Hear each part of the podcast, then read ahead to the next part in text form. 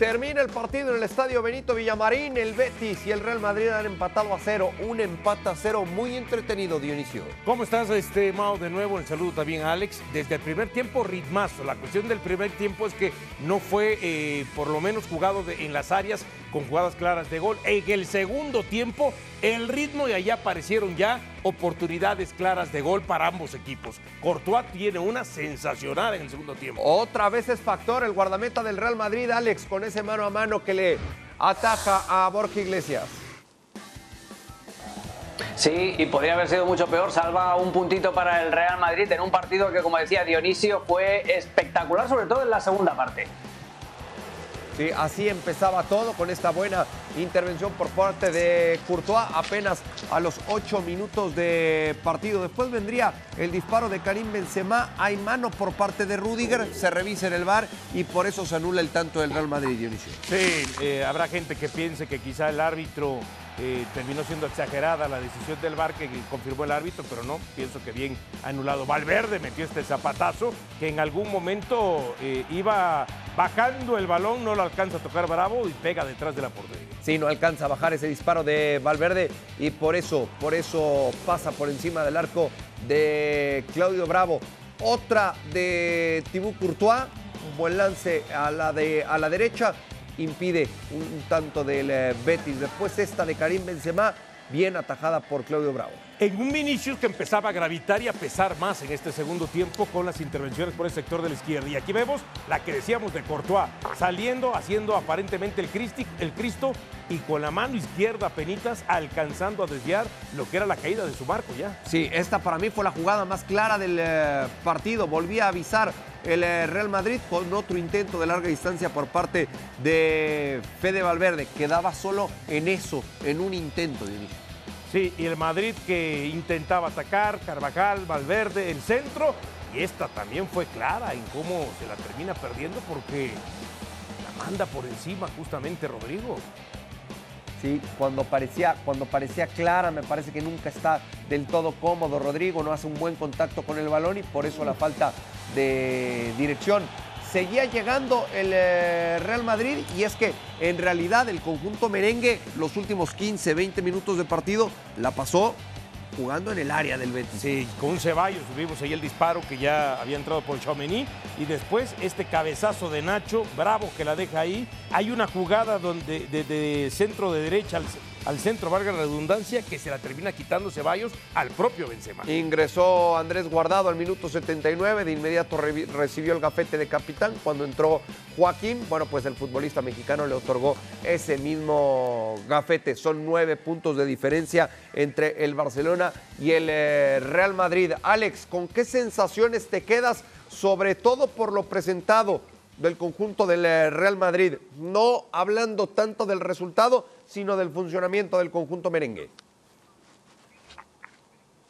Pues me quedo con la solución que intentó Ancelotti en la primera parte, colocando a Rodrigo de media punta en un 4-2-3-1 por detrás de Benzema y hubo chispazos en los que ves que empiezan a desarrollar química, eh, jugadas en las que tiraron un par de paredes los dos, conducciones de Rodrigo muy al estilo del gol que le metió en Copa del Rey al Atlético de Madrid eh, y eso fue el plan que ideó Ancelotti hoy. Lo que buscaba era la espalda de los dos contenciones, de Guido y de Carballo, para que Rodrigo recibiera por allí. Le faltó un poco de profundidad en la primera parte en la banda derecha, porque Valverde, como ya esperábamos, y, no, no, se atornilló a ese costado, sino que era más actuando por dentro, prácticamente como un, como un interior.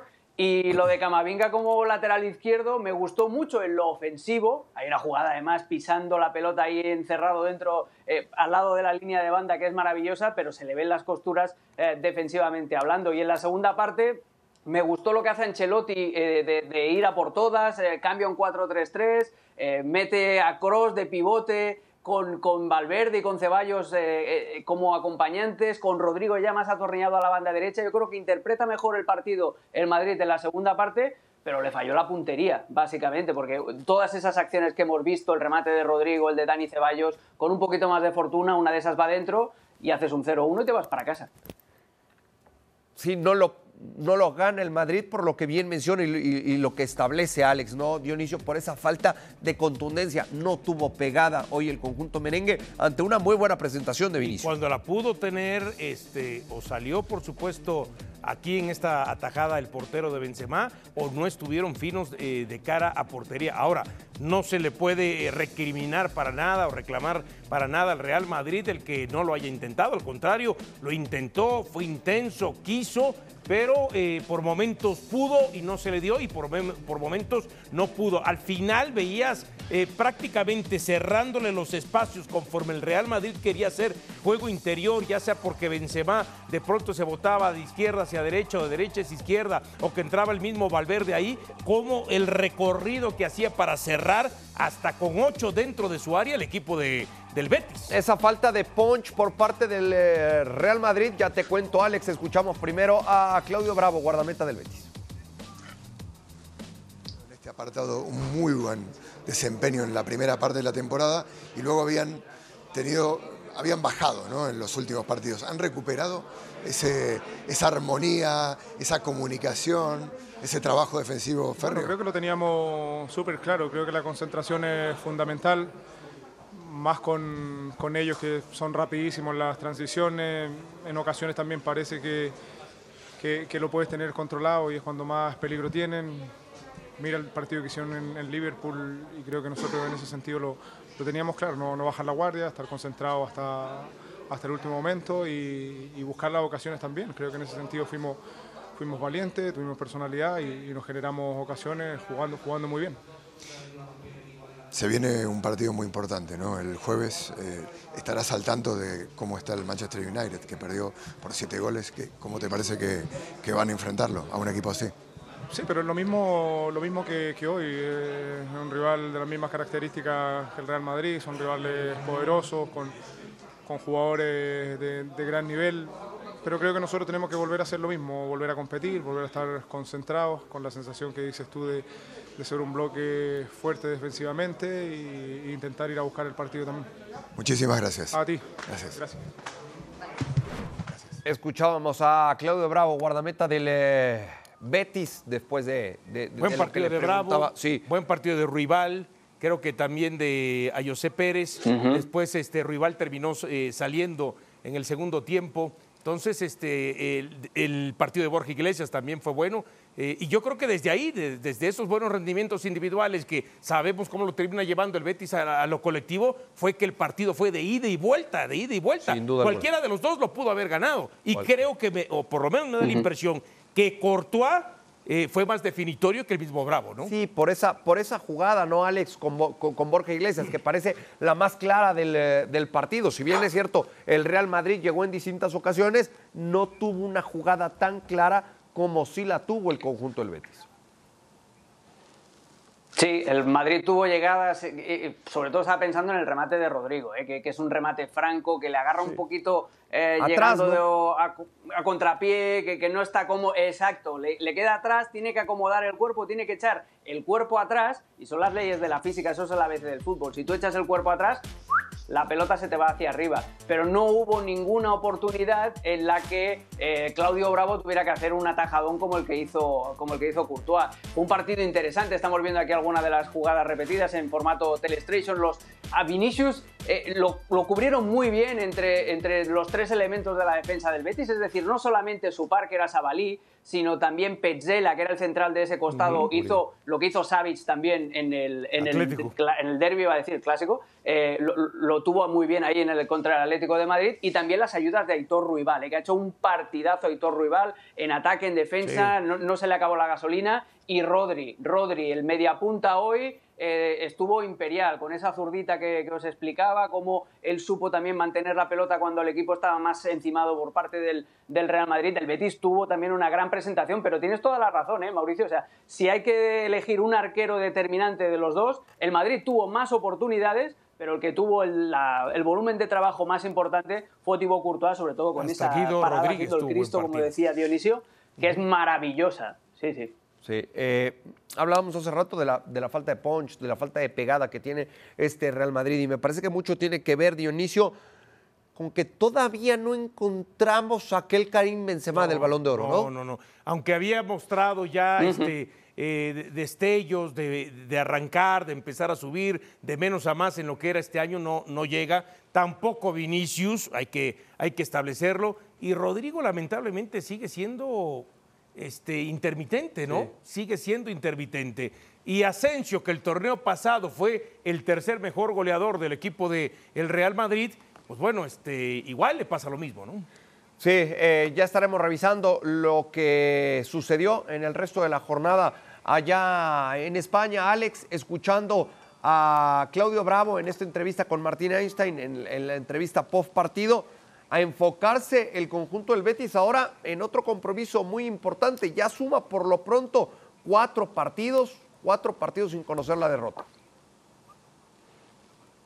Sí, y ahora con el, con el Manchester United que viene de ser, eh, bueno, humillado, pisoteado, ponerle el verbo que queráis, en, eh, en, la visita al Liverpool en Anfield. Ha sido un partido muy, muy, muy raro. El Betis obviamente no puede tener esa referencia a la hora de, de enfrentarse al Manchester United porque va a ser un encuentro eh, diferente, pero sobre todo hay que darle mucho mérito a lo que hace este Betis en cuanto a los resultados que obtiene pero sobre todo la manera que tiene de plantear los partidos. Una, hoy le planteó al partido al Real Madrid de tú a tú, a irle a buscar, a ir a presionar hasta que le duró la gasolina. Los últimos 20 minutos ya fueron eh, otra historia.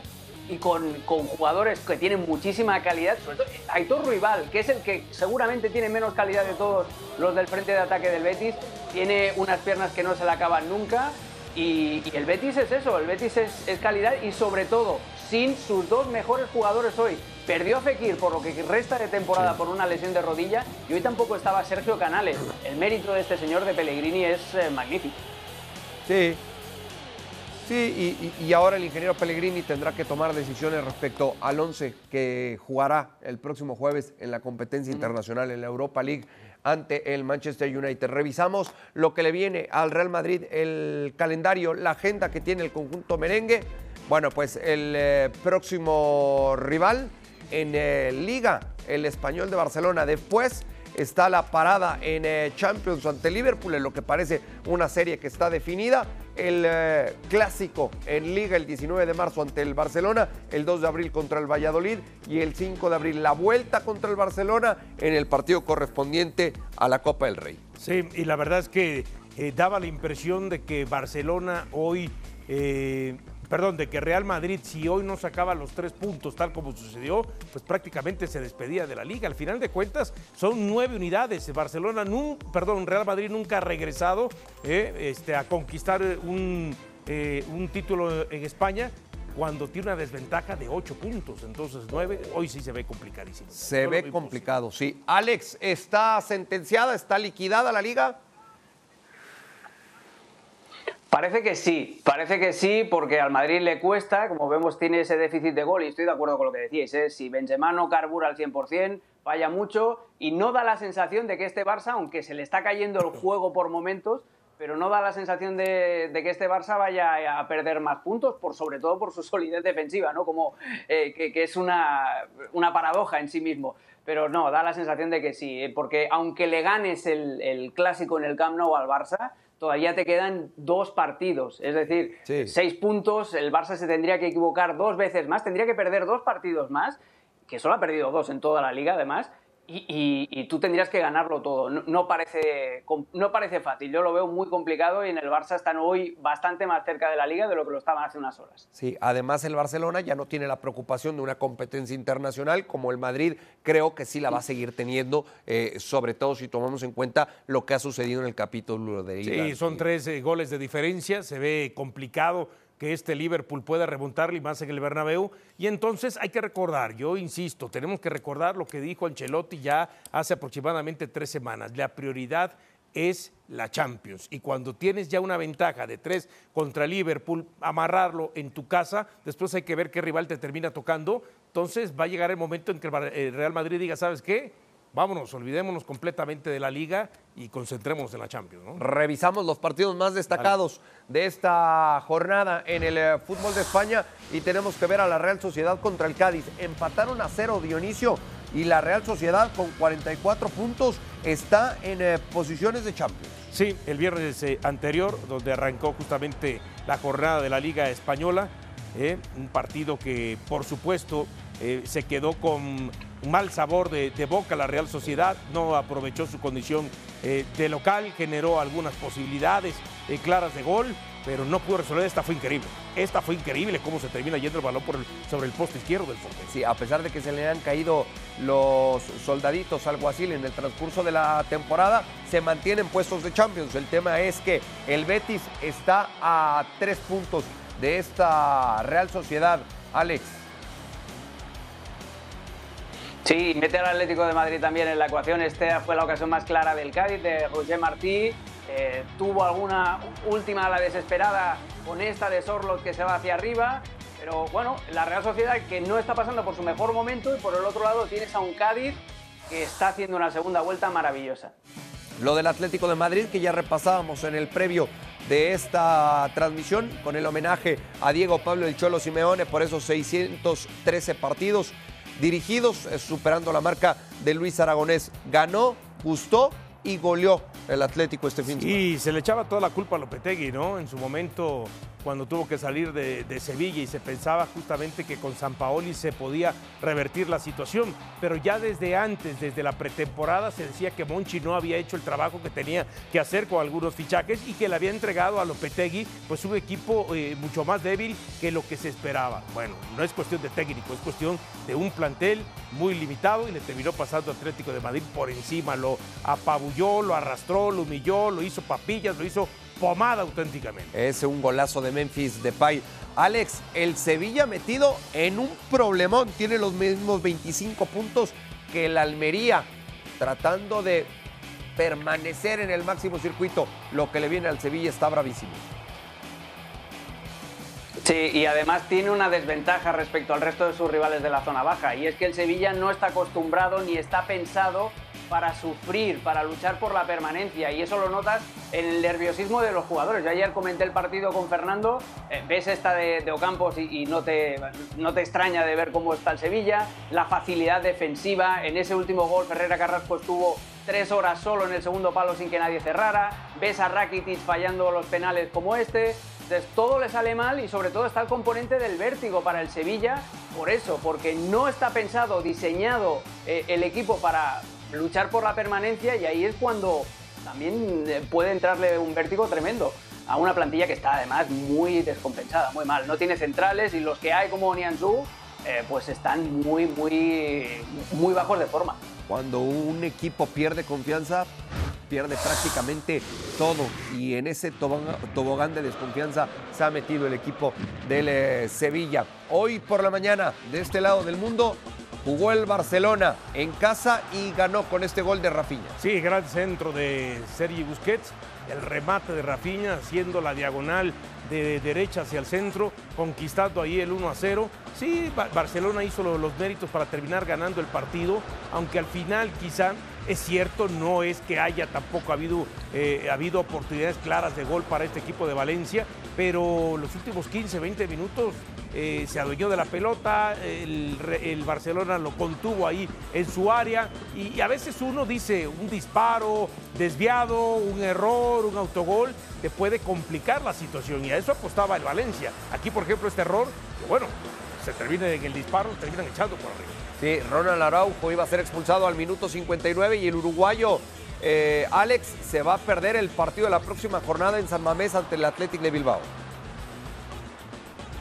Sí, fue justo después de que Ferran Torres fallara ese penal, que además había discutido con Ansu Fati por ver quién lo pateaba. Ansu fue el primero en ir a animar a su compañero. El Barça tuvo esta última, precisamente a botas de Ansu Fati, con el balón que se estrella en el palo, pero justo después esta falta de Araujo sobre Hugo Duro era roja clarísima y a partir de ahí el Barça empieza con el modo este supervivencia y acaba cerrando el partido con cuatro centrales y esto era un penal como una casa que el Barça se comió.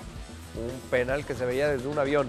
Bueno, pues así está la tabla de posiciones hasta el momento en España. El Barcelona es líder con 62 puntos. El Real Madrid se ha separado del Barcelona, nueve unidades con 53, el Atlético en la tercera posición con 45 y la Real Sociedad que está ahí con 44 el Betis con 41 luchando, luchando ya estos equipos por uh, puestos europeos, lo mismo que el Villarreal y el eh, Rayo Vallecano. Bueno, al final, eh, Dionisio, sabiendo que queda todavía mucha cuerda de temporada, ¿ves algún movimiento en eh, la lucha por los puestos de competencias europeas? Bueno, si yo veo asegurado, bueno, lógico, Barcelona y Real Madrid. De lo demás puede pasar cualquier cosa, ¿eh? O sea, el Atlético no lo ve seguro. No, no lo veo seguro, Ah, más allá que está atravesando una buena racha, ¿no? Eh, El equipo de eh, Cholo Simeone, pero eh, tantito parpadea y ahí está la Real Sociedad y ahí está el Betis y entonces le pueden complicar y no vaya a ser que al final la gran sorpresa, al final de la temporada sea que el Atlético ni, ni siquiera entra a Champions, ¿no? ¿Coincides, Alex, con lo que dice Dionisio?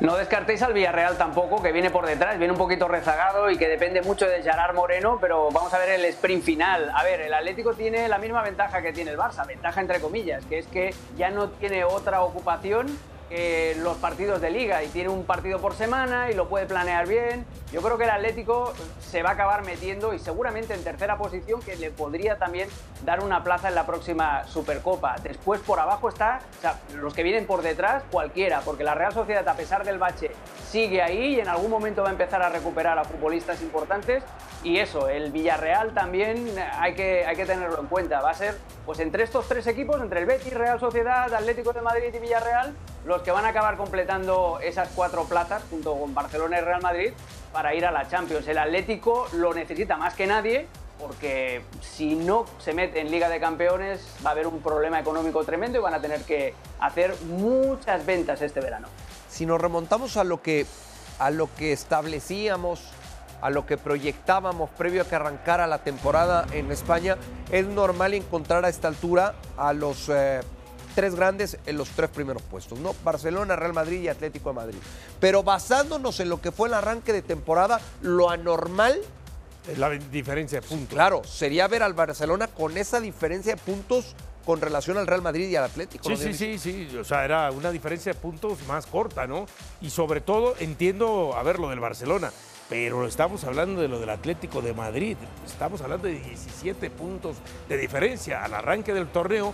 Primero, decíamos, bueno, la lucha puede estar entre Barcelona y Real Madrid, pegados. Pero no pensamos nunca que el Atlético fuera a estar a 17 puntos de diferencia. Sí. Es mucho, es abismal. Esa es la verdad. Porque sí tiene equipo para más. O sea, cuando vienes a ver la Real Sociedad y el Betis, se te hace hasta cierto punto normal esa diferencia, pero no la, la del Atlético. dejó de hacer mucho el Atlético de Madrid en el primer semestre, pero ya lo establecías muy bien, Alex. Este Atlético es otro y parece que sin tener el compromiso a nivel internacional y enfocándose al 100 en lo que será la liga, bueno, pues difícilmente va a dejar un puesto de Champions.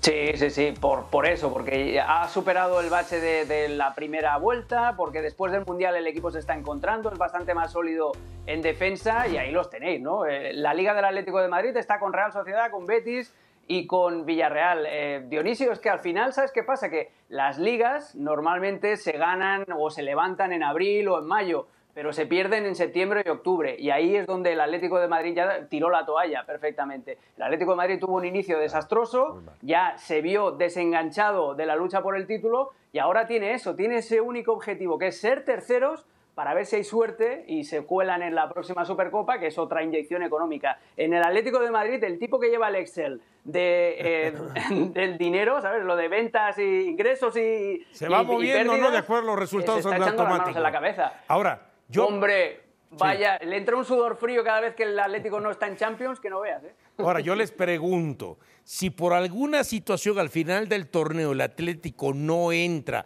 a Champions y se va a Europa League, por ejemplo, ¿qué? ¿Qué de Ahí qué? ya este, corre peligro Simeone.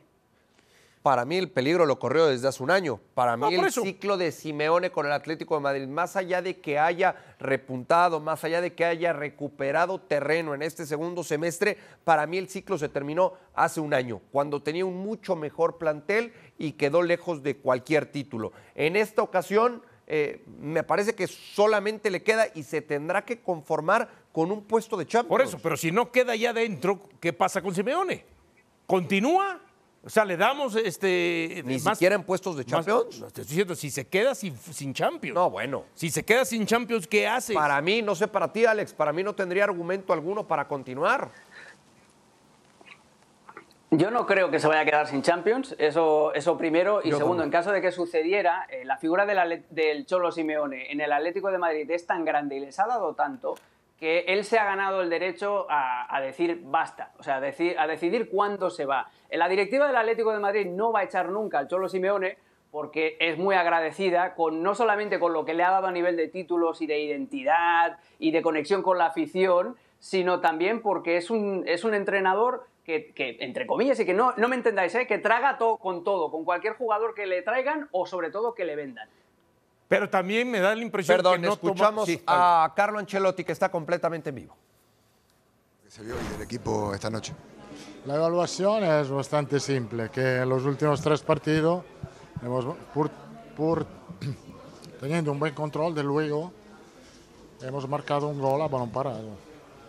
Esta es la realidad que nos afecta, que algo está pasando en el equipo y que tenemos que solucionarlo. Hemos perdido un poco de eficacia enfrente, puede ser con un regate más, con un toque más, con un- una pared más. Eh, esto ha sido bastante evidente también en el partido de hoy, donde creo que por el esfuerzo se podía merecer de ganar, donde la- lo- los últimos 30 minutos lo hemos hecho bien, donde se podía hacer, hacer mejor los primeros 60, cuando lo- el espacio entre líneas era más, eh, el partido era más abierto. Eh, Carlo, tiene que ver con la eficacia y tiene que ver con generar ocasión. ¿Están faltando generar ocasiones frente al arco rival? Sí, es un poco de eh, frescura mental también, ¿no? porque hemos tenido dos o tres oportunidades, la, la de Rodrigo, la de, de- la de Ceballos, el regate de Rodrigo Sí. que no ha tirado, ha intentado el pase para Karim. O sea, un poco de, de esto, esto entiendo decir, que a veces eh, no, eh, no elegimos la mejor solución posible. Usted tiene mucha experiencia. ¿Cómo se soluciona esto? confiar con el equipo, eh, como he dicho, eh, me- han preguntado, ¿ma esto no puede afectar? Eh, no, tiene que afectar, porque no es normal que en tres partidos no marcamos un gol. No es normal cuando hace 10 días marcamos 5 a Danfield. Esto no es normal y tiene que afectar. Y tenemos que eh, mejorar este aspecto, porque por el resto creo que atrás estamos muy bien. También Sí. si hoy el equipo no estaba, estaba un poco abierto, pero atrás eh, la verdad es que también en tres partidos hemos encajado un, un autogol. Eh, pero el aspecto de mejorar es esto, no, no tengo ninguna duda. Ha cambiado en los tres partidos estos el centro del campo, ¿no? Eh, hay, hay mucha rotación. Eh, ¿Le está costando encontrar esos, esos tres? No, porque depende del partido. Te digo, el partido contra Barcelona, que queríamos un- un- un- presionar más arriba, entonces ha puesto lo- lo- los tres, eh, más Modric. Hoy hemos pensado que con Rodrigo entre línea le podíamos crear daño. Eh, creo que como vamos a, mem- a- a pensar al, al partido que queremos hacer, ha roto un poco los medios. muchas gracias. A ti. Muy amable, Carlos. Gracias. Noches. Interesante siempre escuchar a Carlo Ancelotti. Bueno, pa- parece que coincide ¿no? con el análisis que hacíamos aquí. Contundencia, definición y como dice él, es extraño. Un día vamos a Anfield y metemos cinco y después nos hemos prácticamente secado y el único gol que hemos metido ha sido en táctica fija. Tendremos que trabajar más en la última jugada, dice Carlo Ancelotti, Alex. Sí, y eso se puede trabajar y se puede mejorar, sobre todo en el aspecto psicológico, que hay jugadores que no están en su mejor momento, Benzema, Vinicius de cara al arco, pero eso se puede entrenar tranquilamente. Bueno, pues así, estamos llegando al final Nada más de lo esta del edición de Atlético. Fuera de Juego. La Sí. directiva no se quiere convertir en el villano, decirle hasta aquí al cholo y que después el que venga es. no le salga nada, ¿no? Bueno, Por lo pronto, por lo pronto, el Cholo y el Atlético de Madrid están en la tercera posición en puestos de Champions. Hoy el Real Madrid empató 0 por 0 en el Estadio Benito Villamarín ante el conjunto del Betis y está a nueve puntos del Barcelona, que es líder. Gracias, Dionisio. Gracias, Mao y Alex. Gracias, Alex. Abrazo. Abrazo fuerte y hasta la próxima en el Fuera de Juego.